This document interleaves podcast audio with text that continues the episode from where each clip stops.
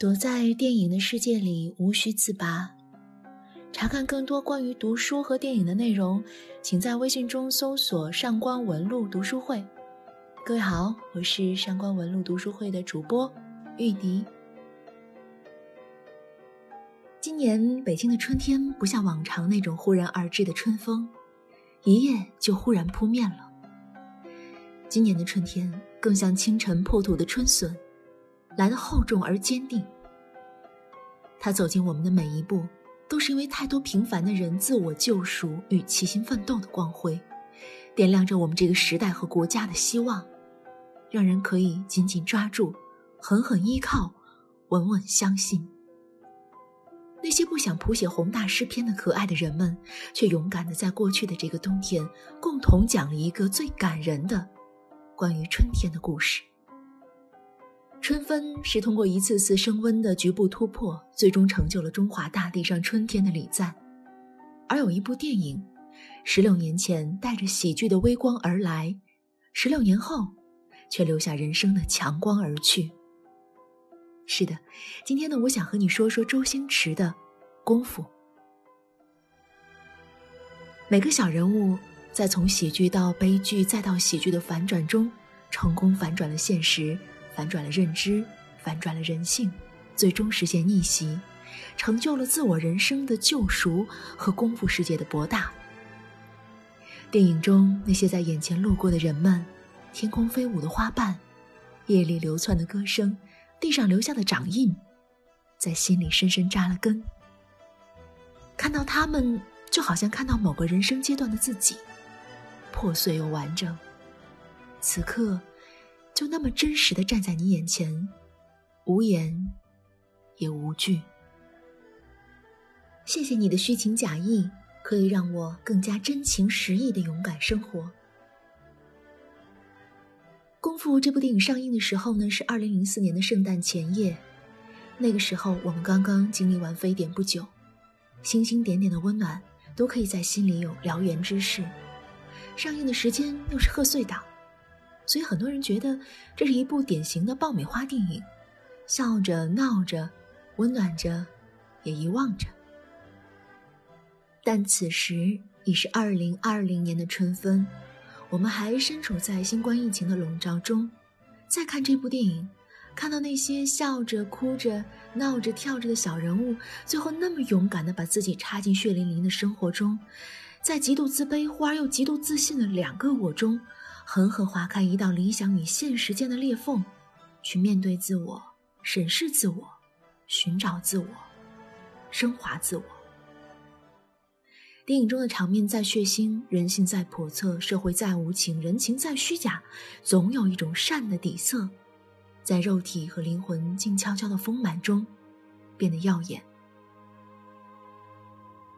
黄圣依饰演的哑女阿芳第一次出场。给我的感觉就好像春日暖阳下洗干净的白衬衫，在春风中自由的舒展。精致的五官，凌乱的秀发，澄澈的眼神，还有白皙的双手，她那么的温暖真情。在她身上，我真实感受到功夫世界那种以柔克刚、以静制动的力量。在电影中所有又变又乱的元素中，她是唯一又静又稳的中轴点。她始终没有语言，只有眼神。那些生活在他身上碾压出的印记，都被他的善良、坚韧、充满希望的内心抚平。这么多年，他一直拿小盒子珍藏着儿时那只破碎的棒棒糖。糖的这一端是善的化身，那一头是恶的迷失。但就是这个破碎的棒棒糖，承载了他内心的所有希望和等待。不幸的童年需要用一生去治愈，幸福的童年却可以治愈人生的诸多不幸。影片最后，糖果屋那么多漂亮的棒棒糖熠熠发光，两个小孩子手牵手走进那个虚幻又真实的世界。在这部电影看似无序、荒诞、眼花缭乱的场景中，有那么多的虚情假意，但是阿芳的出现却让这个世界挤进了一束宝贵、绚烂的人性光辉。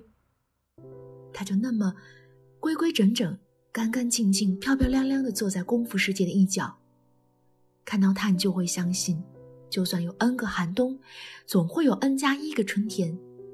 春分到了，咱们就回家。春分的淡然不争，如同功夫对每个平凡小人物的刻画。时间走到春分这天，在季节版图上，其实还有一家独大的冬和悄然滋生的夏。但是万物相随而出的春天，不跨界，不干涉。万物争春的时节，春分的气质却是隐忍的、包容的、勤勉的、自洽的。就像功夫电影中每个镜头里，都藏着一把人生的味道。那些看似平凡、卑微到泥土中的小人物，他们为柴米油盐、衣食住行一点点去放低自己的尊严，但是遇到大是大非，却可以为彼此不问来路的牺牲性命，展现出不为人知的高手的一面。在他们心里，纵然做不了时代的英雄。但是可以做自己的超级英雄。十六年前我看这部电影，看的是包租婆的狠，包租公头的贪，还有龅牙真的傻；而现在看到的是包租婆面狠心善背后藏起的悲伤往事，看到的是包租公头不正经背后对社会规则的太过正经，看到的是有些风骚傻气的龅牙珍对人情善意的那种无比珍视。曾经让我记住的是那些小人物的正面，因为他们的粗鄙、卑微、滑稽。如今，电影让我感受最深的就是那些小人物的背面，他们的背影都在发光。他们是小人物，他们有小眼神，他们有小毛病，他们占小便宜。然而，最终这份小，却在人心里生长壮大。带着起初自己不曾觉察的善与恶，带着无数的社会价值符号，冲破禁锢人性的生活枷锁，在真正的恶来临的时候，变得强大善意，光芒万丈。初看只道笑闹平常，细品，方懂已是绝响。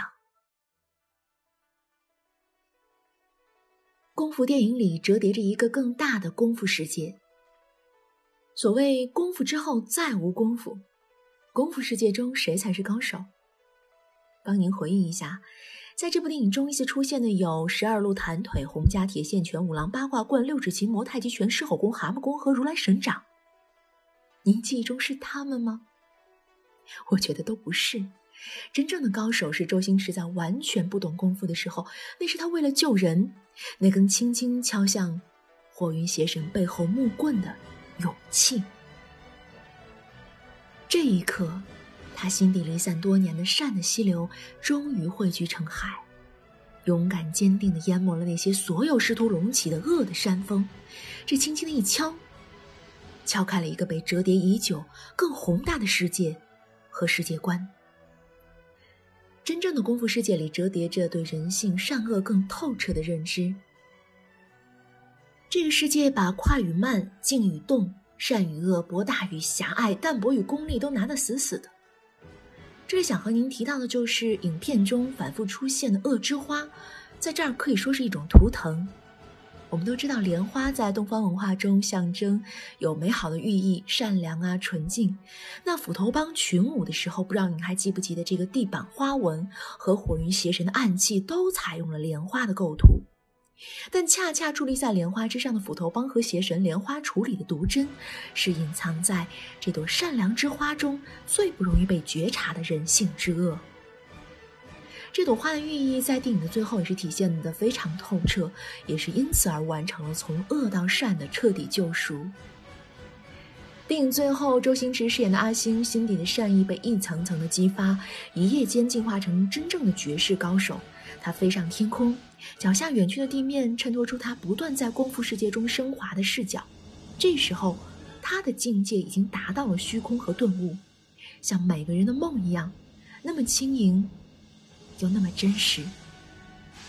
后来，他带着电光火石般的如来神掌，把火云邪神狠狠地拍在大地的掌心。那一刻，邪神在这个虚假的掌心里，却渺小的如此真实。邪神的武功是唯快不破，而如来神掌讲究的则是以静制动。在那掌马上就要劈下去的时候，邪神悲惨的跪地求饶，阿星收手。然而就在此刻，邪神靠着莲花毒针偷袭，阿星又非常巧妙的躲过，并轻轻的抽掉毒针。被抽掉毒针的莲花杵蜕变成真正灿烂绚丽的金色莲花，飞舞升空，悠然人间。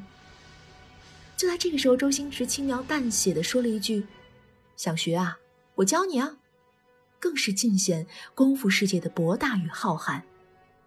万物之本以善为源，邪神跪地，彻底溃败。电影中意识流的部分在夸张的梦境和苍白的现实中闪回，在电影世界和现实世界中给我们一种心流体验，在人生现状和金色童年中，让我们去勇往直前。梦醒的时候，重回到两个人小时候，两小无猜的手牵手。梦醒前，棒棒糖那一端只有你；梦醒后，一群棒棒糖里全是你。这个梦真的好长啊，好像你用尽全身力气也讲不完他们的一生。曾经在阿星梦里那些卧虎藏龙的人，却都是现实中的路人甲乙。